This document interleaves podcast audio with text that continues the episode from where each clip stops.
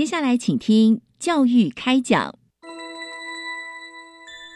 越学越多，越学越好玩；越学越多，越学越好玩。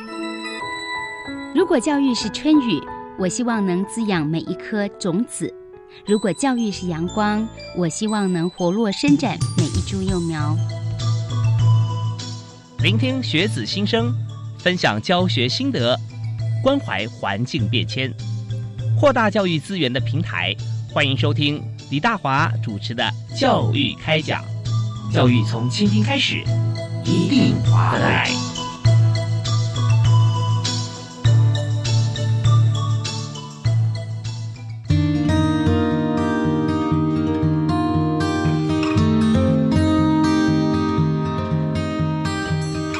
亲爱的听众朋友，大家晚安！非常欢迎您在每个星期跟星期二晚上七点零五到八点准时锁定教育广播电台，收听教育开讲。我是李大华。我们在今天节目里面要和大家来分享的议题是，我们要鼓励大家，只要是有心有志到海外学习啊，我们都有机会可以申请公费啊。那在今天我们就特别针对这个议题，也是教育部国际级两岸教育司所提供留学申请以及留学经验分享。所以我们今天现场有两位来宾啊，一位是教育部国际司的好朋友，另外一位是在之前申请留学奖学金的这个呃。同学啊，但现在已经学成归国，您在这个学校担任教授的工作啊，所以我们就非常欢迎两位啊。第一位为您介绍的是教育部国际两岸教育司海外留学科的王竹云，竹云好。呃，主持人好。对啊，竹云要承办这个工作，对不对？哇，每年你看有这么多的学生申请。哦，对对，然后我们还要经过，我们有一定制度啊，一定的这个方式或格式来筛选嘛啊，然后同学还要进行考试啊啊。呃，我们是进行呃书面审查，哦，书面审查哦，是，然后就决定人选，然后还要选送不同的国家。嗯，对，我们有选送不同国家。是，那至于不同国家有哪些标准，我们稍后再请呃我们的承办朋友啊王竹云啊教育部国际司的同仁跟大家一起来分享。好了第二位为你介绍的来宾就是。之前啊，申请了这个公费的留学，从现在呢已经回国担任国立台北科技大学机械工程系的助理教授阮于轩啊，阮老师。主持人好，大家好，是非常欢迎您哦。那这也是一个海外求学啊，少数人才有的经验，对那多数如果说海外留学的话，大家我们就就直接去哈。但是非常优秀的同学啊，才能够通过教育部的这个申请，是非常棒的。啊，那在我们今天节目一开始呢，首先我们要先请教一下朱云啊，现在谈一谈看，呃，我们要申请这个呃公费留学啊，那有什么样的资格呢？呃，我们是留学奖学金真试这样子。那我们申请留学奖学金真试的报名资格，就是首先你要是台湾地区设有户籍的中华民国的国民，那还要符合我们简章的学历资格，那再来就是要取得国外优秀大学。呃，硕博士的入学许可，或者是呃在学证明。那我们申请人所就读的课程呢，不可以是。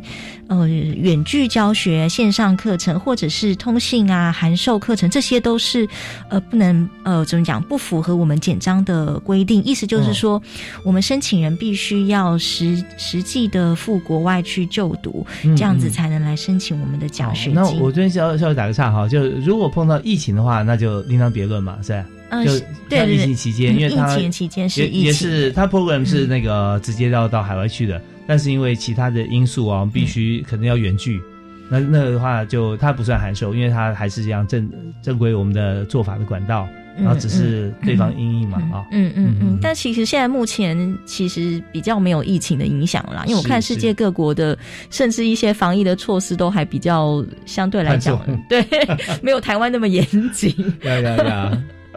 OK，好，这第一个就是我们要申请的这个管道啦，跟呃我们要选择的一个呃学制嘛，啊，嗯，对对对对对，呃，再来就是呃年龄必须要符合四十五岁以下，哦，对，那如果您是呃假设申请人是女性的报名者的话，嗯，那她有呃生育的事实，她可以减负子女的出生证明，每胎可以延后延后两年。两胎就是四年这样子，以此类推这样子。嗯嗯嗯，OK，因为现在尤其国家非常重视我们的 对对对 少子女化的关系啊，我希望大家都能够啊为我们的国家储备我们的人才跟国力啊。嗯嗯啊，所以女性朋友的话可以。就是说，因为生产关系啊，呃，孕产啊，这样两年的时间哈，往后延，往后延就是年龄限制可以再往后延的意思。对对对。如果说一个小孩的话，就是四十七，对对对，两小孩就四十九，这样以此类推。对。嗯，那呃，要就是说要申请我们奖学金之前呢，如果是已经获得呃国内外的博士学位的话，就不能够再申请呃本奖学金这样子。哦，国内的也不行了哈。嗯，对对对，如果你已经有达到是博士的学位的话，我们基本上就是因为我们主要是鼓励鼓励我们国内的青年学子，就是呃出。怎么讲？就是出国去攻读更高的学历、更高的学位这样子。所以，如果已经有获得博士学位的话，那可能就是要我们要将机会有再让给其他更优秀的学生。是是是，这样子。所以这这就有关于前面的几项资历，但还还有就是它条件的部分哦，呃，还会有一些其他的，包含说像义务嘛，是不是？呃，我们留学奖学金其实是没有返国义务的，我们跟公费留学考试有这一点的不同，这样子。是对，但是呢，有相同的意思是说，如果是，呃，应该说我们呃。政府所提供的出国留学补助款，不含教育部，就是我们我国政府预算所提供的国费呃公费的补助款，不能够同时请领。意思就是说，假设现在有一个学生，他已经领了呃科技部的，那他可能就不能够再领教育部的，就是说他一次领的呃。呃，出国留学的这个补助的这个奖学金，就只能够领一个部会的这样子。OK，我们也常常办一些比赛啊，哦，参奖的影片啊，你申请这个奖就不能要申请那个奖。对对对对对。OK，所以这也是呃，在这边让大家能够理解。对，那另外一点就是小小的补充，就是要累积我们呃国家的呃奖学金最高的话是可以请领四年这样子。最高就我国，比如说他已经领了，呃，科技部的两年，这是他之前领了，那他可以再来申请教育部的这样子。哦，所以之前说不能同时申请的话是不能同时领，他不能同时领哦，不能说我同同时间在国外就学这段期间，我可以又拿呃某个部会又拿教育部的奖学金这样子，对对。那可是可是如果他有其他的。的奖学金他之前先领过了，那他如果有符合我们简章的资格的话，我们也是欢迎他再来申请。但是最高的清理年限就是四年这样子。哦，那可以，嗯，好比说申请，因为博士的话哦，他时间呃会比较长一点嘛，对不对啊？嗯。那可不可以就是说先申请啊？那但是他的时间领的时间错开。呃，这个是说，如果是我们教育部的话，如果你是已经领过呃公费的，或者是领过呃其他就是教育部的话，你就不能够再申请我们的奖学金。那我刚刚讲的那个情况是说，他可能是领了其他的部会的。对，好比说科技部啦，对对对，好比国发会啊，有些计划的一些相关的研究计划补助款这样子。是是是。但是如果他之前是我们的公费留学考试的受奖生，那他就不能够再来申请我们留学奖学金正式这样。对，因为都是教育部的，都是教育部的，对对对。对，那如果教育部从来没有申请过，那但是他是不是可以同时呃也申请这个不同部会，比方说科技部或者国发会或者教育部？他可以同时申请。就是申请阶段是没有错，可是如果他都是同时录取的话，就只能够选择一个。哦，了解。那如果说今天呃，我们因为时间工作时间比较长一点哈，那可能前面呢呃已经申请了啊，但是也许假设两年好了。嗯嗯，那后面人已经在国外就读，正在就读，是不是也可以申请台湾的奖学金呢？好比说，呃，我现在出国前，也许申请其他部会，假设是国发会好了，啊，我申请了，那已经出国了。那出国以后呢？那但是我那时间可能是两年，嗯啊，那接着我到第三年的时候，我是不是可以回头再申请教育部的补助？他国发会的那个领完了吗？领完了，哦，领完了可以啊，嗯可以，可以，但是。他要再来申请教育部的，我们最高就是只能够再给他两年这样子。嗯嗯，因为他之前领过两年了。哦，对，所以我们总体是四年最多嘛。最多是就是我国政府的，我国政府的。那我刚刚讲的是说，假设今天是就是已经领过我们教育部奖学金的，可能他可能是百大奖学金，可能是公费留学考试奖学金，已经领过教育部的奖学金，就他就不能够再来申请我们的奖。同一学程啊，如果说今天之前哈，可能硕士因硕士也可以申请嘛哈。硕士可以，但是我你可以硕士申请领完之后，再以博士的身份来申请我们的留学奖学金，这个可以。嗯嗯嗯。但是你不能够申请了博士又来申请博士这样子。呀呀呀，OK，因为我们对于这个呃留留奖留学奖学金啊，我们博士的部分只能是呃从来没有念过博士的话，不管国内外啊。才能申请哦，对对对对对。那如果这样讲，其实刚前面的回答可能也回答我下面我要问的问题啊，就是说，嗯呃，我可以在求学的过程当中再申请吗？可以啊，我们留学奖学金。其实每年都有很多申请人是已经在国外就读，比如说他可能是博二或者是博三的学生。是那因为我们留学奖学金是采取呃线上报名，我们不收纸本，我们又是直接呃请申请人登录我们的报名系统，将他的申请资料以及他的相关的呃申请的文件上传到我们报名系统这样子，所以我们是呃采取线上报名的方式。那不管他人在哪里，对对，只要他。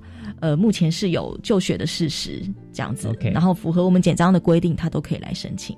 好，那我再问一个问题啊，好，就是 问题那么多，就是如果说他在在呃国外读书嘛，已经在国外了哈，那他现在可能博士的课已经修完了，啊他现在在写论文的过程当中，那也许啊你出国已经时间蛮长的啊，可能是已经是第五年啊，假设，嗯，那那时候已经上完课了，还是可以申请吗？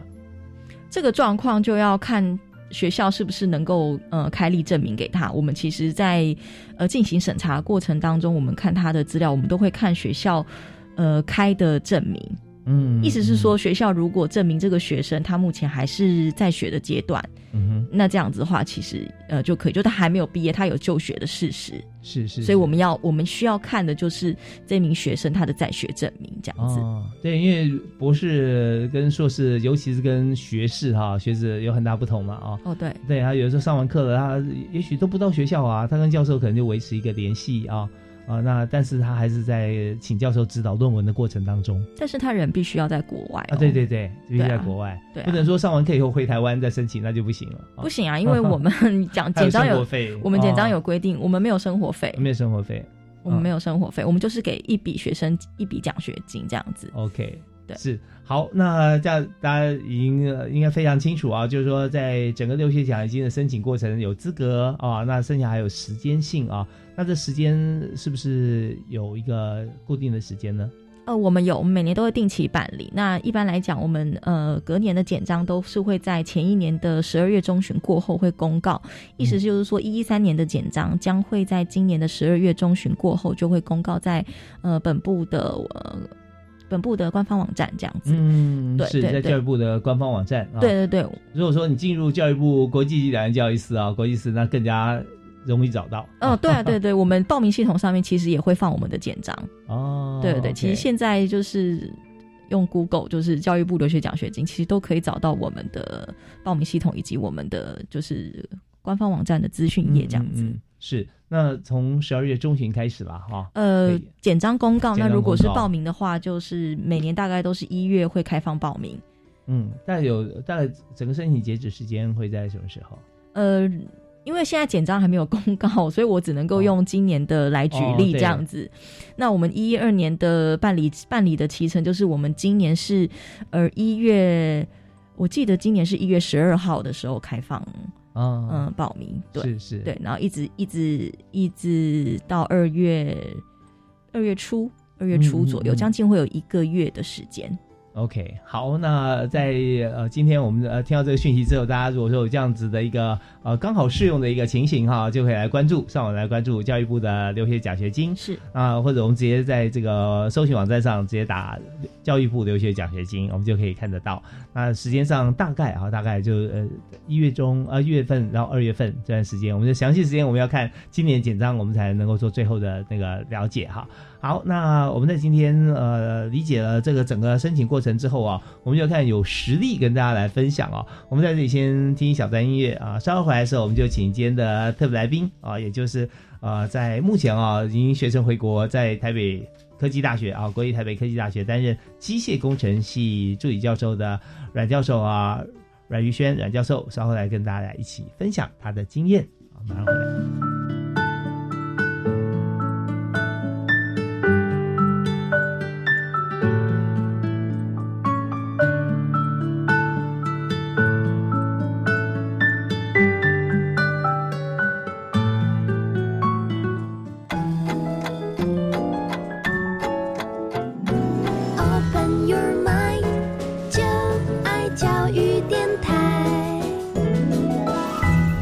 所收听的节目是在星期一跟星期二晚上七点零五到八点这个时段为您播出的教育开讲，我是主持人李大华。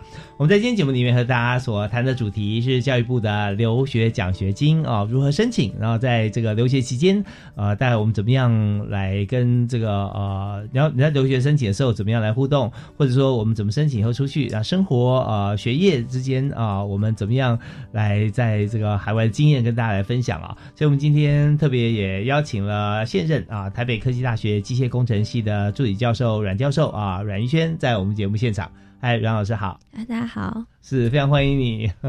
对你那时候在这个读书的时候啊，大概呃是在什么时候，然后去哪里读书呢？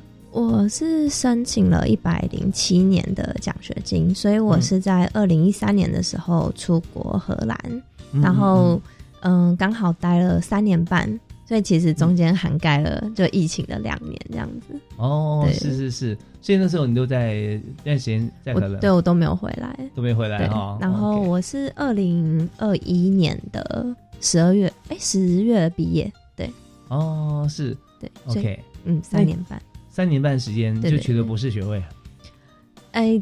对，哇，很厉害哎！就我那，我其实是做双联博士学位，所以其实我是从二零一六年，然后在台湾先待了一年半。所以整然后加三年半，所以整 total 是五年内，然后两个学位这样子，是那非常不得了啊！对，那所以在整个求学过程当中哈，那你申请的时间那个时候刚好也就是在已经在台湾的博士的学程了嘛？对对对，台湾的时候，然后第一在博一的时候申请了，因为那时候才决定说正要真的要出国念，然后刚好看到教育部的这个留学奖学金的。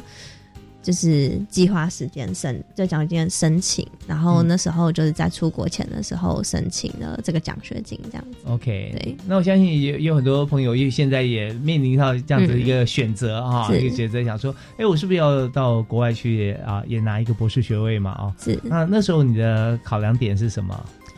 就可能我的。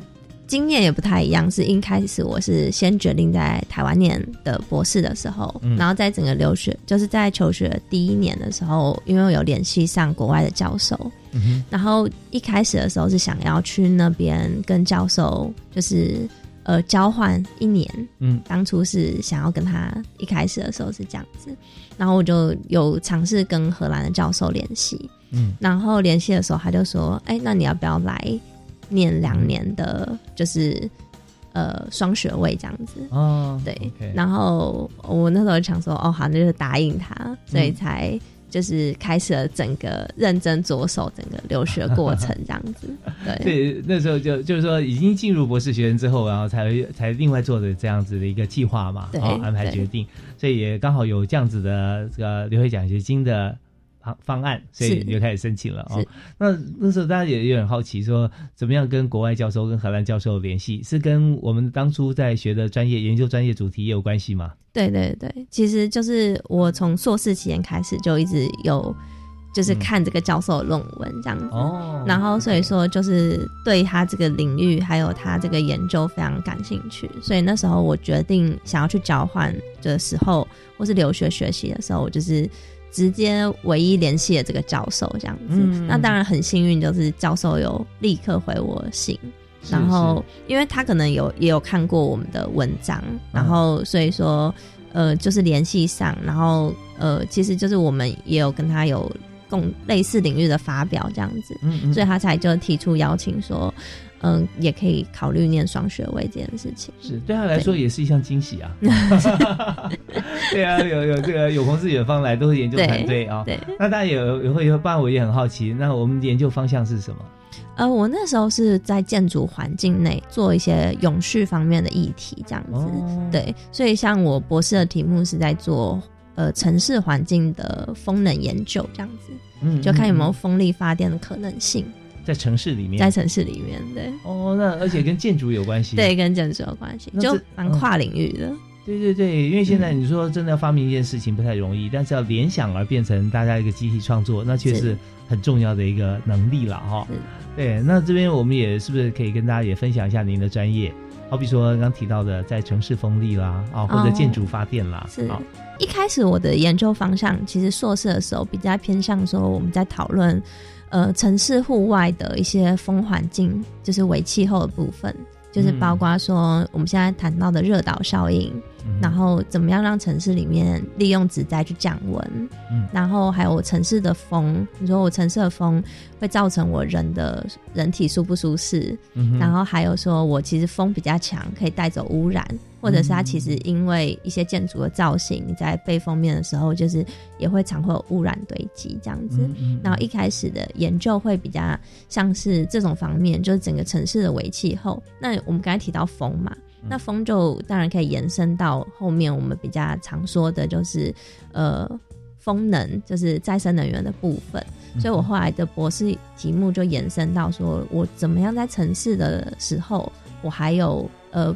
除了屋顶以外，就屋顶是我们直接比较可以想象的，就是屋顶有太阳能，对太阳能，然后屋顶的风可能也比较大，这样子，对。然后呃，但因为那时候我中中间也在香港待过两年，然后。呃，香港的建筑高层是很高又很密集的这样子，所以我那时候就在想说，呃，除了屋顶之外，其实建筑跟建筑中间会有一个加速的现象。那我是不是也可以考虑说，在那边也会有就是高风速，就是可能有风能的发生这样子？所以是从这个题目开始发想，然后一直去做后面的这个研究这样子。哦，所以相对来讲，荷兰他们也在做像这样子的议题。就是他们在再生能源这部分，风能这部分做的蛮好的，因为他们风也蛮大的，对，他们那边的风场也很棒啊，对对对，而且以前就是。风机的前身是那个磨坊嘛，以前磨面粉的那个风机，所以是从荷兰开始。风车最多，对对对。对，所以是想说他们在这方面的就是环境的永续都做的蛮好的。是我们发觉一件事情的背后有好多的契机啊，对，有有点像是蝴蝶效应一样啊，但最后导致很多的这个好的结果发生。那其中有一项助力啊，也就是教育部的留学奖学金。那如果说有这个奖学金，我相信绝对更加笃定你的、你的、你的动向跟思维，或者说过去以后，他对你的帮助会做更多的事。对，因为这样是呃，相对来说我们的压力就会比较小。等于说我今天其实我跟老师说，就是当然除了你的表现要好，就是我当然觉得就是看你做的研究啦，就是。你要除了这方面就基础能力要好之外，当然我说我们跟老师说，哎，其实我今天有自己台湾政府给的一些房顶，嗯，我们台湾不管是科技部还是教育部，我们给的这些房顶，我自带奖学金，那其实相对来说，他们也会觉得说，哦，那你是有被国家支持的。那就是对于这个，对于你自己的这个也是有一个背书嘛。对对对，我们的这个 reputation 啊，这个 credit 啊都很好啊。对对对，然后相对对学生来说，我觉得负担也会比较小一点。OK。好，那刚为我们谈讲师人谈话是呃申请留学奖学金到荷兰啊去攻读博士双博士啊跟台北啊跟台湾啊那呃现任台北科技大学机械工程系的助理教授啊阮于轩阮教授啊也刚刚回台湾有两年的时间啊那我们稍后在节目里面再分享在荷兰当地啊你的生活啊以及呃专业还有回国之后。呃，我们所学，然后跟教授们然后学校之间学术的互动，好，我们休息一下，马上回来。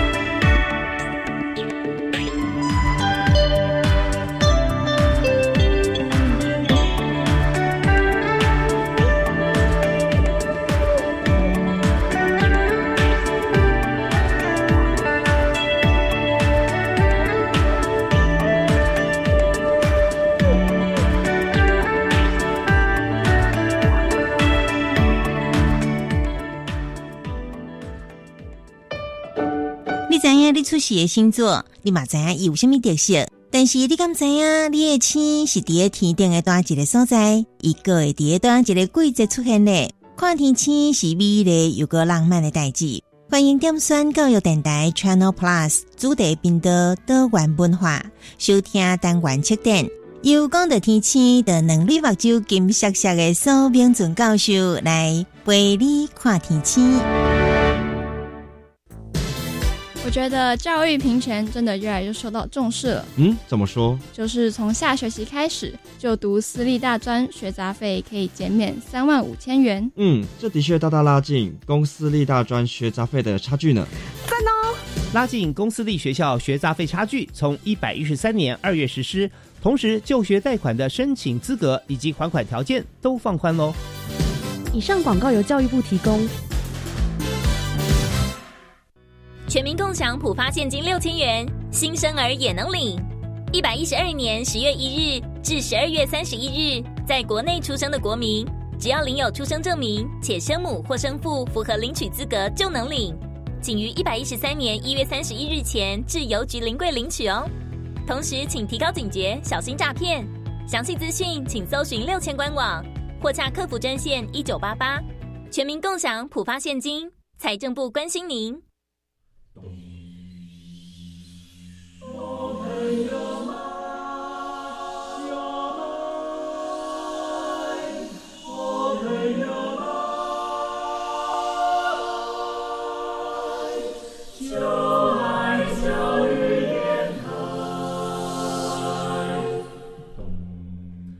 们是台北室内合唱团，您现在收听的是教育广播电台。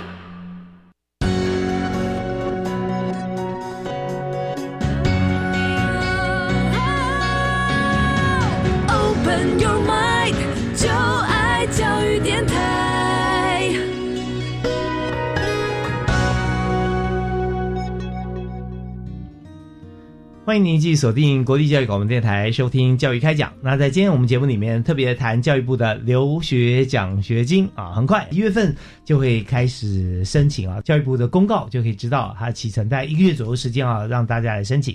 那我们在今天节目里面特别邀请到两位来宾跟大家来分享这个议题啊，一位是刚才在和我们谈到在欧洲在荷兰留学经验的呃阮教授啊，阮玉轩阮助理教授，目前是在台北科技大学机械工程系任教啊。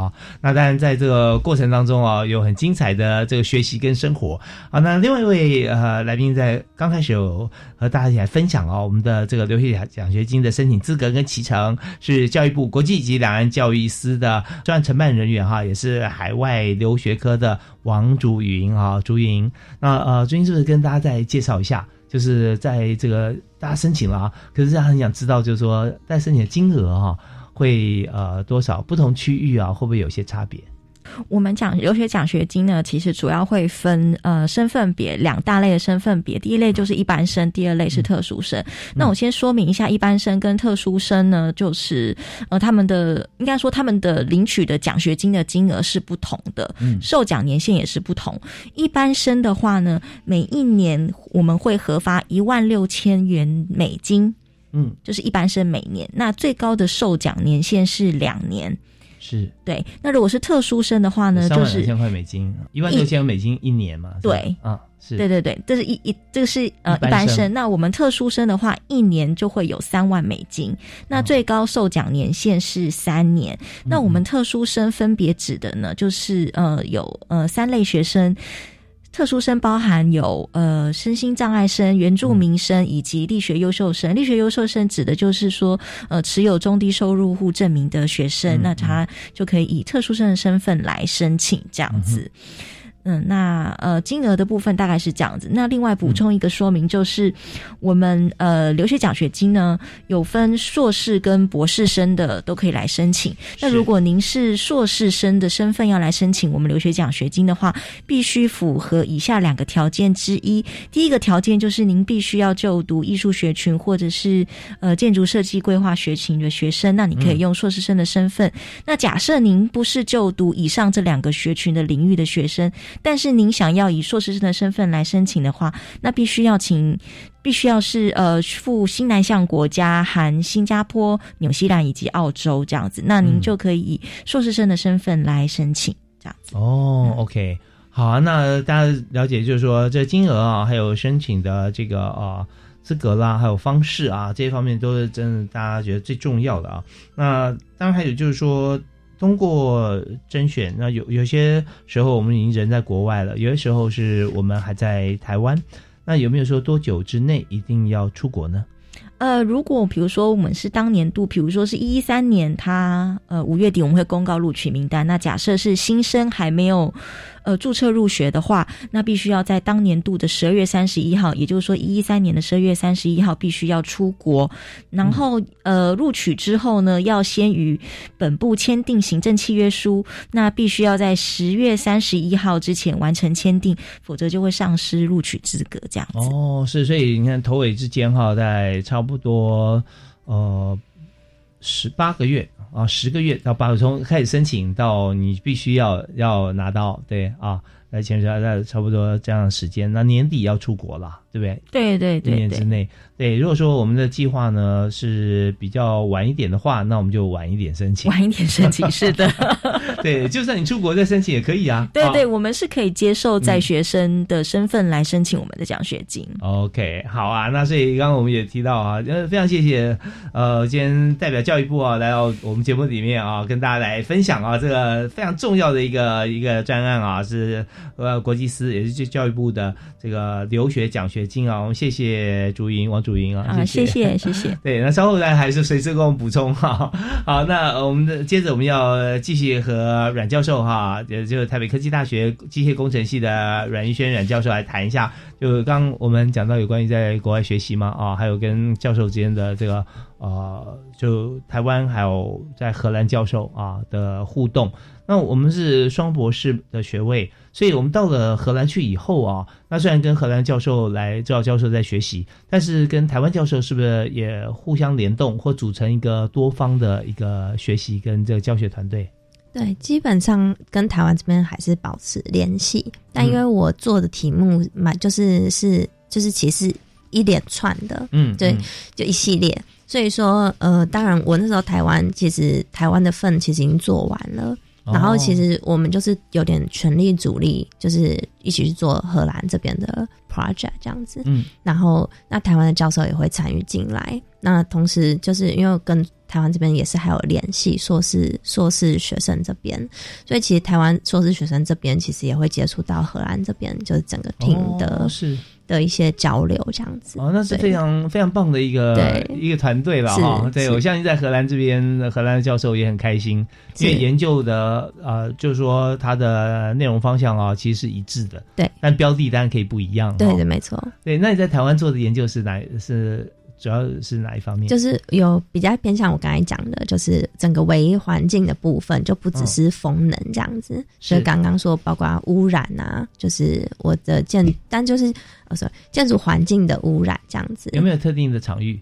呃，我主要都是比较 focus 在高层建筑，就是环城市环境的部分，因为我觉得我自己觉得啦，就是高层除了越盖越高之外，还越盖越密。嗯，就是你现在没有在停止盖建筑这件事情，这样子，所以如果你越盖越密的情况下，你造成的影响怎么盖会比较好？哦，对，所以像是香港、东京、纽约啊，都是很好的一个啊，对。台北其实也是越盖越多这样子。对，台北，台北那，在锁定像高层的话，要多高以以上算高层？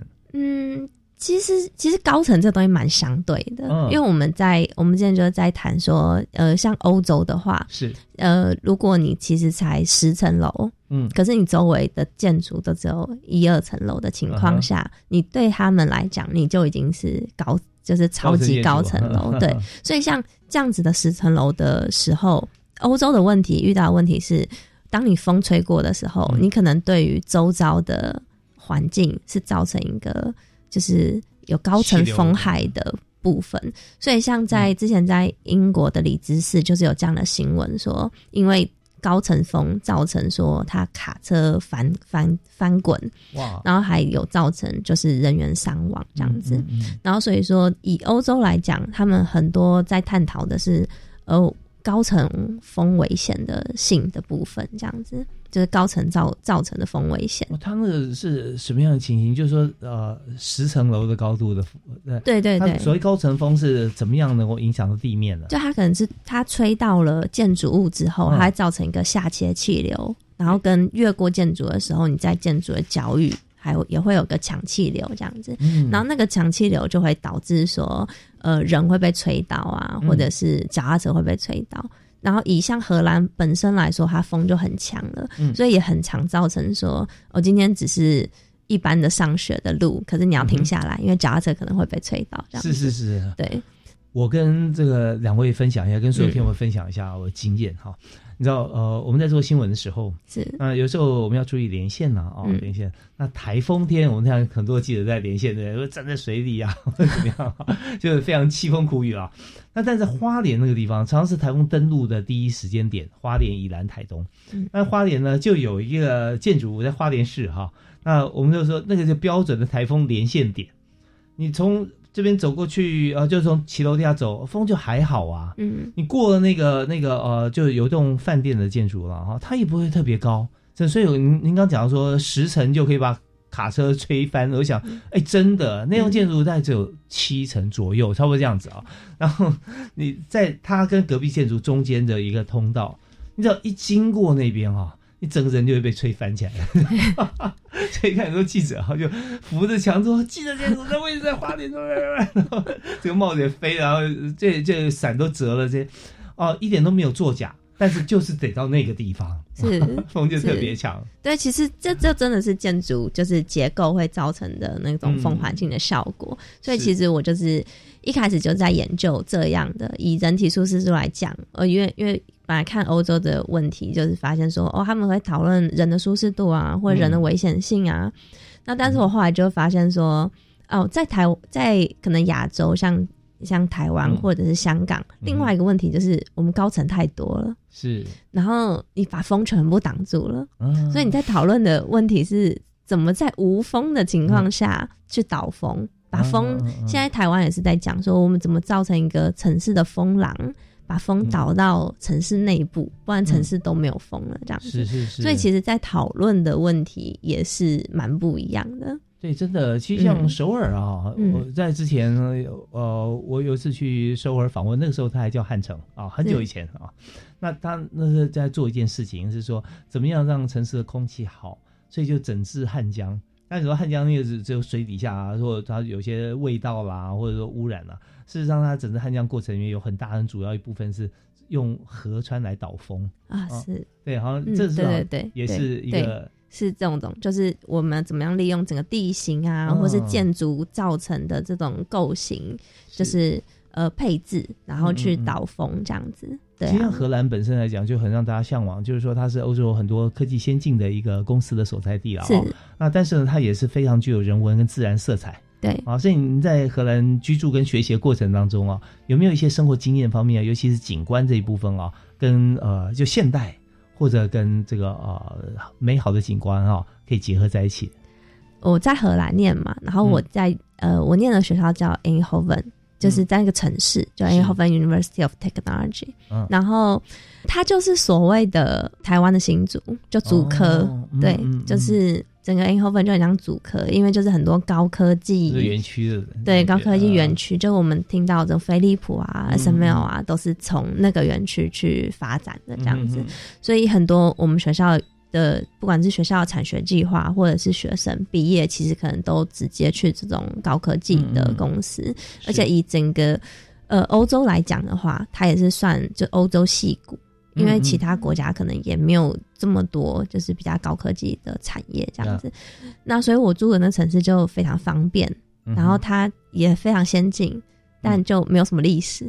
哦，新的城市，对，没有什么漂亮的，就是我们去阿姆斯特丹看到哦，嗯。这个这个立建筑啊，长得歪，就是斜斜的啊，或者很可爱，这样子都没有。哦对，OK，对，像真的像像戏谷也是吧哦，对对对。对，像新竹话还有点这个竹堑的多少年？的 两百年，对。但在戏谷真的，它地理位置也很像啊，就在一个大陆的西边嘛，是。啊，对，但整体来说都非常方便，国外的专业人士都会聚集在那边，所以非常国际化。然后我们也有就是机场，就是有自己，就荷兰没有每个城市都有那个国内机场这样子，对，嗯嗯。所以算是都非常方便。算是这个 business 这个商业往来非常频繁的地方、啊，对对对哦，彼此拜访啦，哦，或者说有一些会议要进行。是好，那今天接受我们访问特别来宾，刚刚为大家谈到的在荷兰的学习跟生活经验啊，是现任台北科技大学机械工程系的阮玉轩阮教授。听小丹音乐稍后回来，我们谈谈看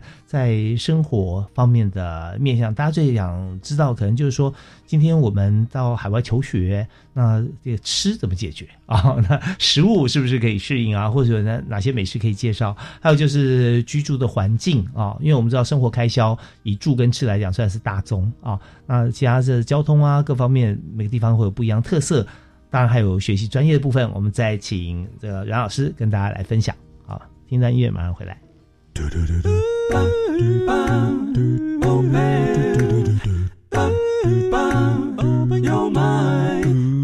朋友 my，就爱教育电台。嘟嘟嘟嘟，Super Duper。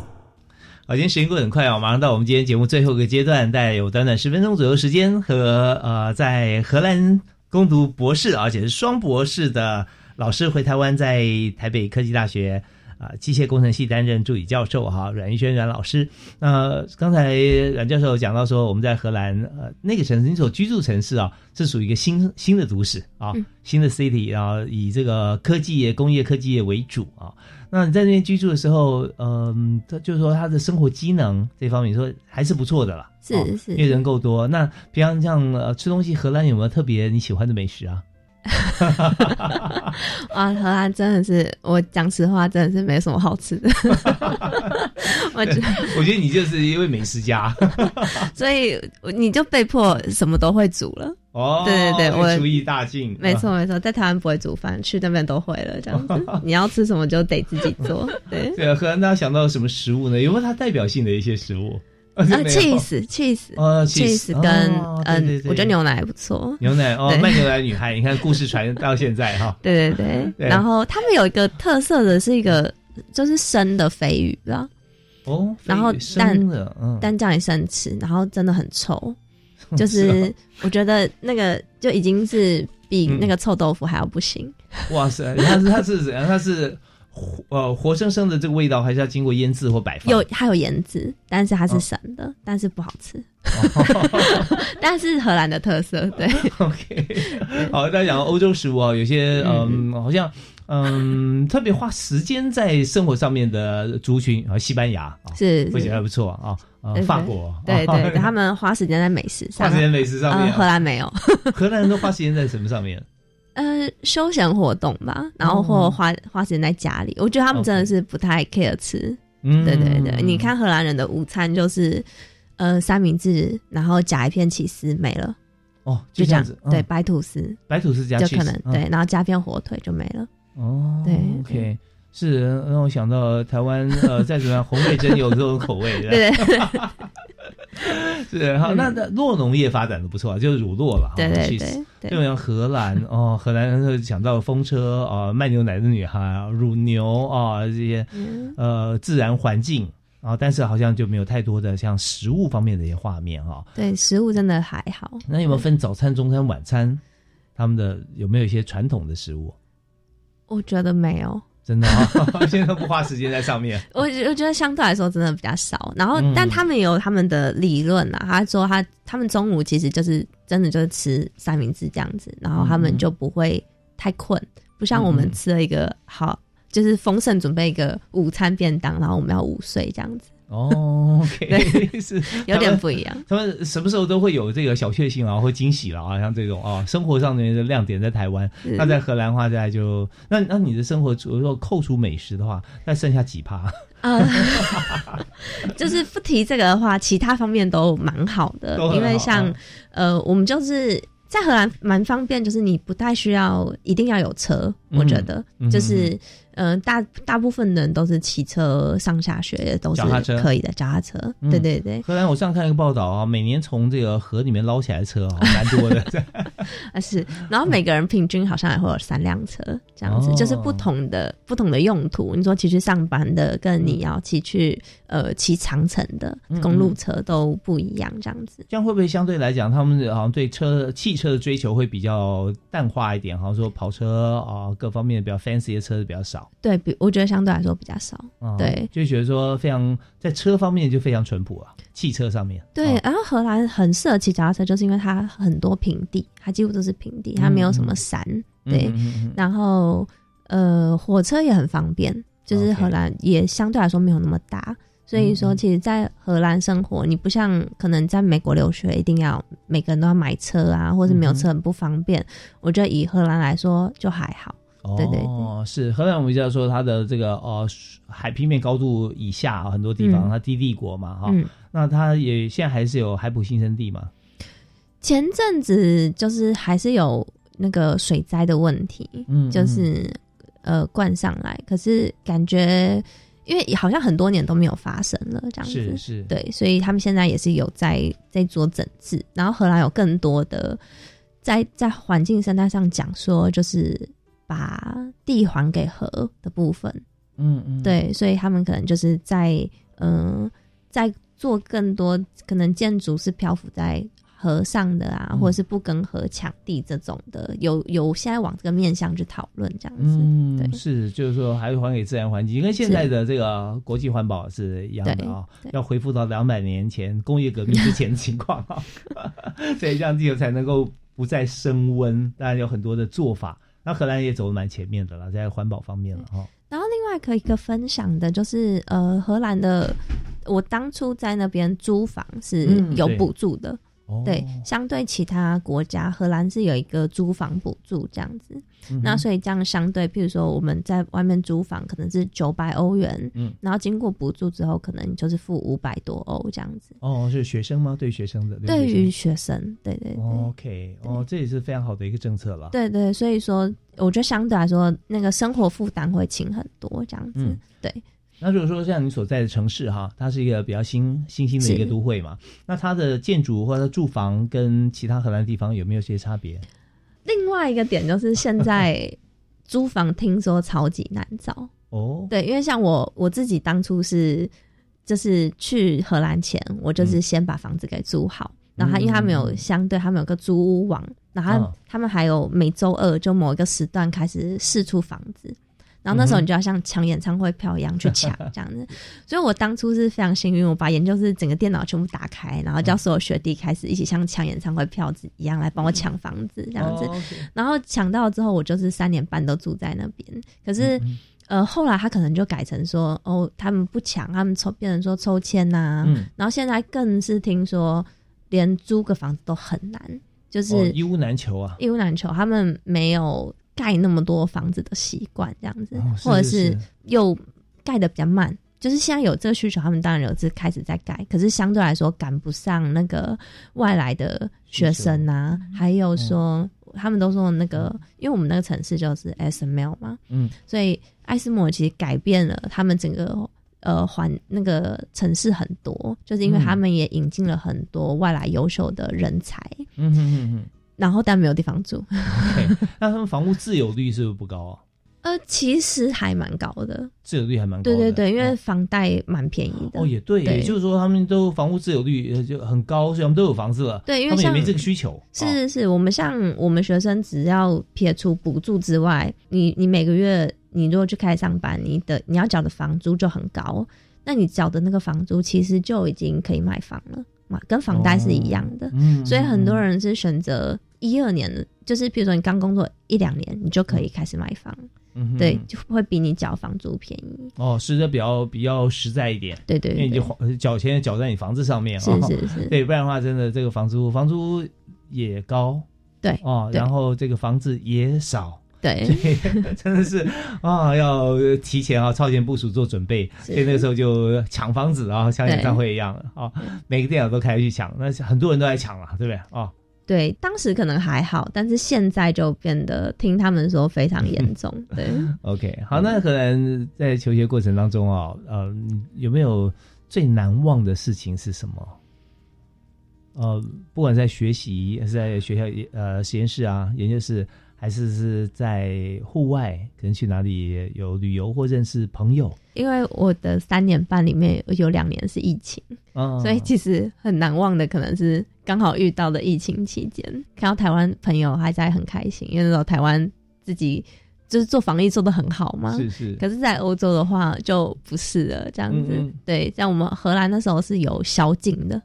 就是晚上不能出门，哦对对对对对。然后那时候感觉现在事情已经过很久了，但是很多很扯的方式，你说什么欧洲人开始去遛狗啊，开始买那个外送员的衣服啊，嗯。就是你就是只是为了想要出门这样子，嗯。因为基本上还是不让你出门，所以你要么就跟别人借狗去遛，或者是借那个外送员的衣服，开始在路上晃这样子。好像那种谍报片啊，穿披个军装，或者说在医院里面抢一件白袍，对冒充一下。对，但其所以所以说相对来说，那个呃，就是在荷兰玩的机会就比较少。嗯然后后面疫情比较开放了之后，就是才有比较开始在荷兰的境内玩。不然以前可能一放假的时候，我们都会往外面跑，往欧洲附近。我刚才说我们那边有机场嘛，是我们就开始往附近，就说哦，飞去意大利啊，飞去西班牙啊，然后只要有四天，你就会往外跑。是可是后来就是因为荷兰也不，荷兰也不是，荷兰也不是很 care 防疫，嗯所以他们就开始被周围的人讨厌，然后周围的人都不给荷兰人出国这样子，哦所以你就被迫只能在荷兰境内玩。所以那时候开始每个礼拜就去荷兰看看这些小城市，这样子，嗯就是海牙或是。就是不同城市这样子，啊被迫观光荷兰。是到此一游这样。对那如果说对于从来没有去过荷兰的朋友啊，你有没有一些建议要去哪里？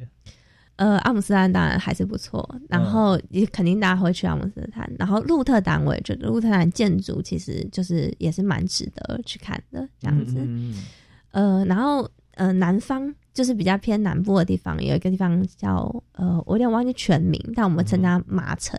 嗯对对对。然后那个地方因为比较靠就是比利时跟法国的地方，嗯就是靠比利时，然后它那个地方就有点法国的。哦的感觉。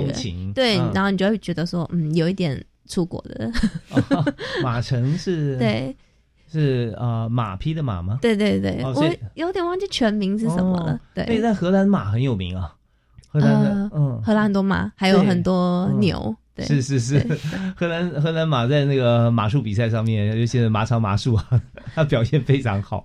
那荷兰我没有去过荷兰，但我很想去那个梵谷的美术馆。哦，对对对，啊那个也是必去的，在阿姆斯特丹，对对哦对，OK OK，好啊，我们今天这个节目时间有限，但是我们收获满满啊！就随着阮教授啊去游历了荷兰，也就荷兰学习跟国际接轨。特别是把现在真的很显学啊，大家想说机械系想到的是呃都是金属吗？螺丝钉吗？啊，或者机油吗？其实事实上现在我们所学的，从国外取经跟台湾一起合作啊，就是讲城市的风向、风能啊，还有一些这个呃环保的议题啊加在里面。那是不是请冉教授可以跟还没有申请过留学奖学金的朋友啊，可以简单提示一下，在二三十秒。就是鼓励大家都是申请啦，就是也不止说不止说申请这个奖学金，就是看到有机会都希望大家踊跃去争取这样子，因为你不争取的话，你永远不知道你能不能拿到。我都说你要中乐透前，你要先买彩票嘛。对对对，所以就希望鼓励大家踊踊跃去争取这样子。是，大家先不要决定 yes or no，起码给自己一个选择的机会啊，这很棒。好，那我们是请我们今天教育部的代表啊，海外留学科的朱云也为大家来做个结论。补充一点好了，我们特殊生呢是不分领域、不分学位别，都可以以硕士生或者是博士生的身份来申请。那刚刚节目之前有提到的条件限制呢，是指一般生这样子。OK，好，好，谢那谢。大谢谢啊，谢谢朱云。那相关详细的资讯，欢迎大家上网来搜寻教育部留学奖学金，或者在教育部的官网或者教育部国际暨南教育司的网站上，很明显清楚的都可以看到啊这些相关条件。好，我们今天再次谢谢两位来宾，谢谢阮玉轩阮教授，谢谢您谢谢啊，对，再次谢谢朱云。谢谢主持人，谢谢大家。呀，谢谢所有听众收听教育开讲，我们下次再会，好，拜拜。